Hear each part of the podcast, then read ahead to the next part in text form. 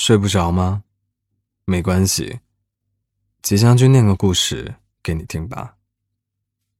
坐公交车，却发现自己没有带零钱，于是旁边的陌生女孩帮忙投了币。很着急的时候，打不到车，于是顺路的陌生人就载了你一程。不知道你有没有这样类似的经历？你还记得那些给过你温暖的、萍水相逢的陌生人吗？今晚的故事来自许多 Storybook 粉丝的留言，我们来听一下吧。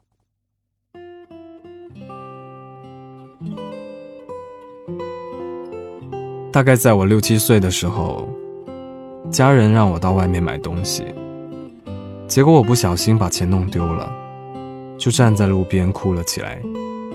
有个送瓦斯的叔叔路过，他问我怎么了，我把事情告诉他，他想都没想，就从兜里掏了钱给我，让我赶紧回家，不要让爸妈担心。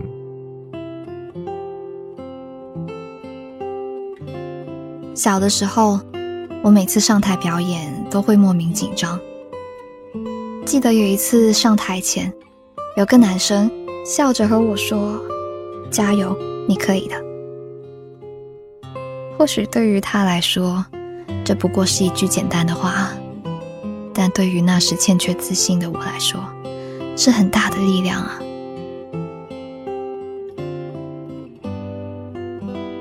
有一次。我早上五点的时候，在外面晨跑，反向跑的人突然对我喊了一句：“加油！”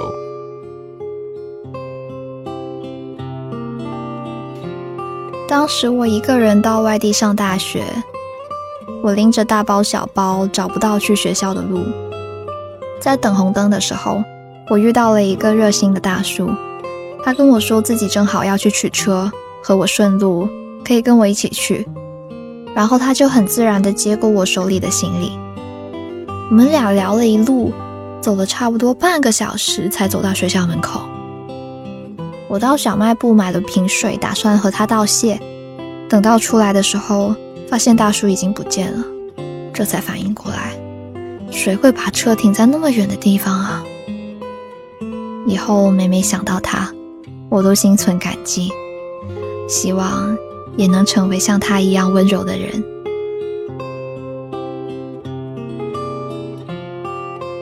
我在做兼职的时候，看见一个衣衫褴褛的流浪汉，在不远的垃圾桶翻找食物。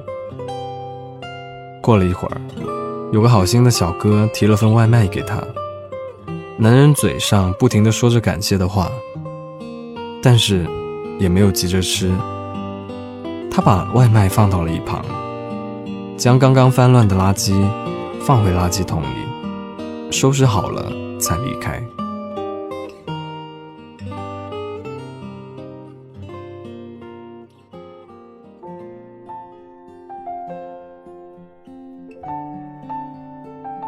在我还是个学生的时候，每次放学后的公交都很挤，基本上我都是被人推上车去的。在上车之后，也常常找不到可以扶手的地方。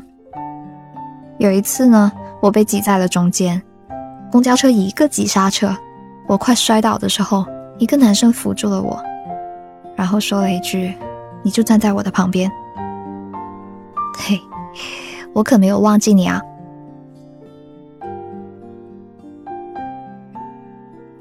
大一入学的第一天，我在饭堂打卡的时候。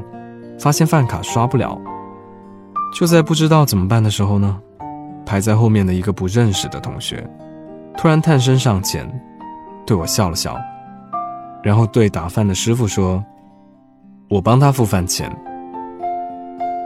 虽然现在已经忘了他长什么样子了，但这份善意，却一直铭记于心。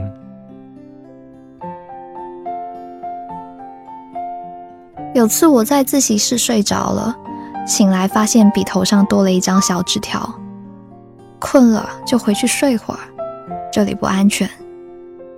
当时是周末，整个自习室就他和我两个人。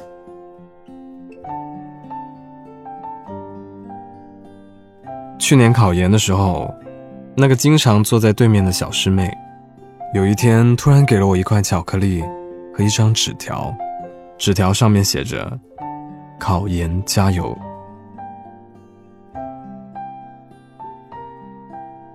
我们团队在国外学习的时候，总有一个男孩子走在最后，让所有女生都走在自己前面。其实是个很微小的举动，却很暖心。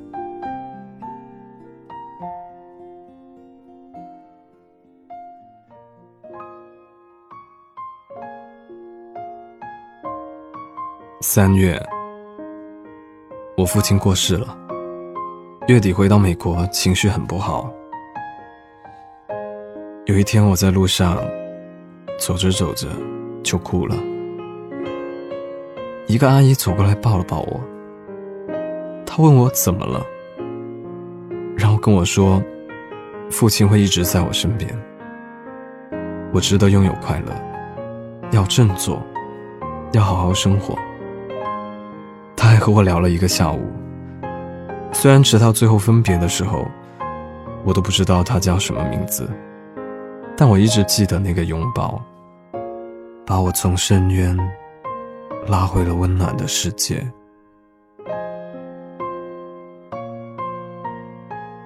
去年冬天的一天，那天气温很低，还下着雨。我一个人走回宿舍，我没带伞。当时心想路也不是很远，雨也不算大，就硬着头皮走回去。我沿着学校湖边的小路慢慢走着，突然间就感觉雨停了。一抬头，有个男孩子替我打着伞。他说：“看我一个人没打伞，就想过来捎我一段。”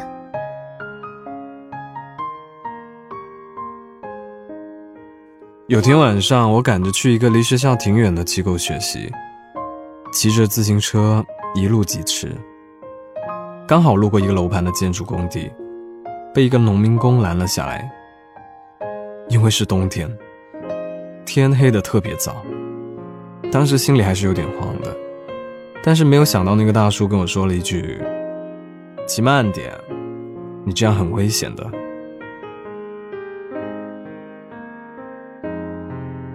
和男朋友分手之后，我不死心的跑到他的城市，但是最后依然还是没有结果。我在回家的路上忍不住嚎啕大哭，身后有一个胖胖的阿姨叫住了我，然后她从包里面拿了一个桃子出来，放到我的手里。她告诉我说：“虽然阿姨不知道你为什么哭，但是阿姨明白你有多难过。回家洗把脸，吃个桃子，嘴里甜着呀，心里的苦就会少一点了。”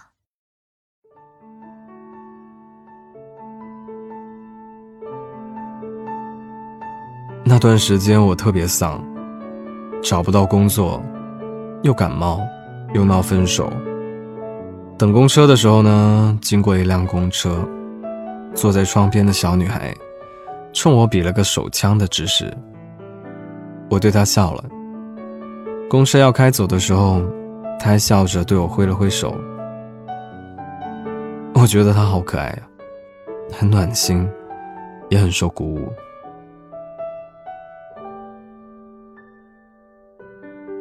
刚毕业那年，我自己租房住。因为卫生间的门开不了，情急之下就往门上踹了一脚，结果就被玻璃划伤，还去医院缝了好几针。因为老板不让请假嘛，所以我那天只好带伤上班。那天在上班的路上遇到了一个和尚，他跟我说：“小姑娘，不要这么阴郁，天还是很晴朗的，开心一点，会好的。”那天晚上。我坐公交回住处的时候，公交司机还特意给我找了个位置，一遍遍跟从我身边经过的人说：“不要挤着这小姑娘，她脚伤了。”在回去的路上，我终于忍不住哭了出来，因为我第一次感觉到，世界原来是这么温暖的。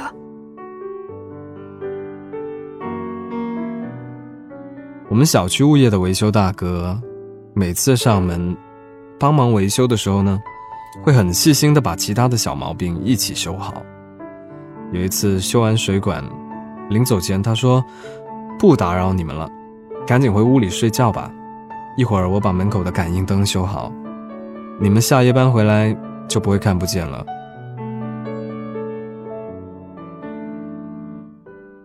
我上个月搬家，两个女生的东西多到两辆车都装不完。我们两个女孩子一箱一箱的往电梯里挪。一个跟我们住同一栋楼的小哥见着了，说：“你们等我一下，我先上去放好东西，再下来帮你们搬。”三十七度的大热天，小哥帮我们跑了好几趟才搬完。当时他在我心里的形象，瞬间就跟喜马拉雅山一样高。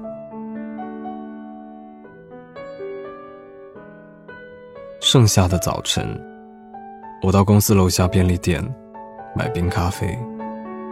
店员阿姨弄着冰块，语重心长地对我说：“早上喝冰咖啡伤胃哦。”我一愣，本能地用对亲妈一样的口气回答说：“偶尔才喝的啦。”阿姨笑着按下咖啡机的按钮，那一刻我的心。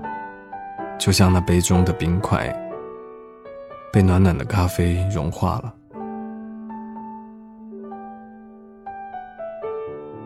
昨天去取快递的时候，快递小哥一直在催我快点过来，我以为是他等急了，结果去到之后，他说我快递太重了，所以特意留住了一个高大的男生帮我拿快递。那个无辜的男孩也没有拒绝。一直帮我把快递搬到门口，已经很久没有试过被别人这么照顾了。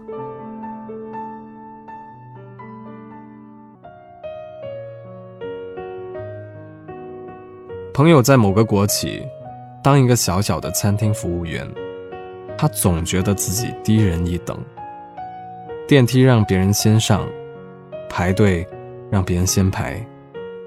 有一天。朋友端着一盘水果，准备摁电梯。他个子小，摁不到。正无奈的时候，一位公司的高层领导过来替他摁了。电梯来了的时候，还帮他按了楼层。朋友说，那是他第一次感觉，公司的每一个人都是平等的。毕业之后。我在一个小学当老师，我姓傅，在班级里安置了一个傅老师信箱，用来和学生们谈心事、讲秘密。有次，我实在是被他们气得不行，就愤然带着这个信箱离开了教室。回到办公室之后，我发现信箱里面静静地躺着一张纸条，上面写着：“傅老师，我喜欢你，我不希望你走。”那一瞬间，我所有的怒火都被扑灭了。我是个宅男，一般小孩子看见我都会躲老远。那天我带着家里人和小侄女一起去探望外婆，到了之后，我不停的逗小侄女玩，但整个过程她几乎都是躲着我的，也不愿意跟我说话。回去的时候呢，我叫他去拉爷爷的手，结果他居然跑来拉我的手。我跟他说：“是爷爷，不是叔叔。”他摇了摇头，然后撑开手说：“抱。”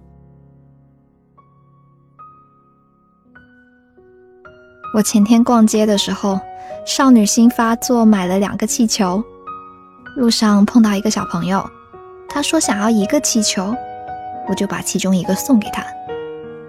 没过多久，我就听到他在身后喊我，拿着巧克力向我跑来，然后把气球还给我。他说不应该随便拿别人的东西。我说没关系啊，那是送给你的。然后小女孩说，要不我用这颗巧克力跟你换吧。接过巧克力的时候，我一下子就被暖到了。我以前冬天穿着九分裤，在江边夜跑的时候，常常会遇到一对饭后散步的老爷爷老奶奶。有一次，奶奶走过来提醒我，她说天气这么湿冷，不要裸露脚踝跑步，不然老了会风湿的。我现在还会夜跑，但每次我只看到爷爷一个人在那里散步了。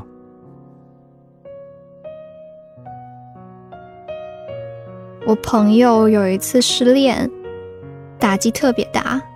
他戴着耳机在地铁里面，突然听到一首歌，触动到了，特别特别难过，然后强忍着泪水不想当众哭出来。为了憋泪水，他仰着头努力的憋着。这个时候呢，从他的头顶垂下一张纸巾，在他的眼前，他接过打开，上面写着：“你憋眼泪的样子很像一条金鱼。”朋友立刻就被逗乐了。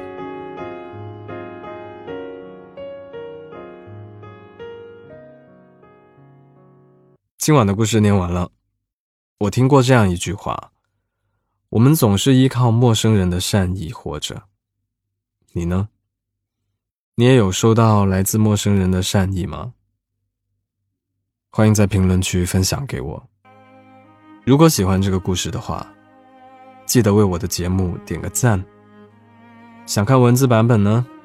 记得去公众号“白无常白总”，在历史记录里查看同名推送就可以了。我是吉祥君，依旧在 Storybook 睡不着电台等你。晚安。当朋友紧紧包围住你那双眼睛，多孤独多伤心，笑声、闹声、空心的回声，怀念着谁？无法入睡，没关系，强自己。每段感情都有难忘场景，付出、相信、勇敢旅行，再转一个弯的你更美丽。整座城市。的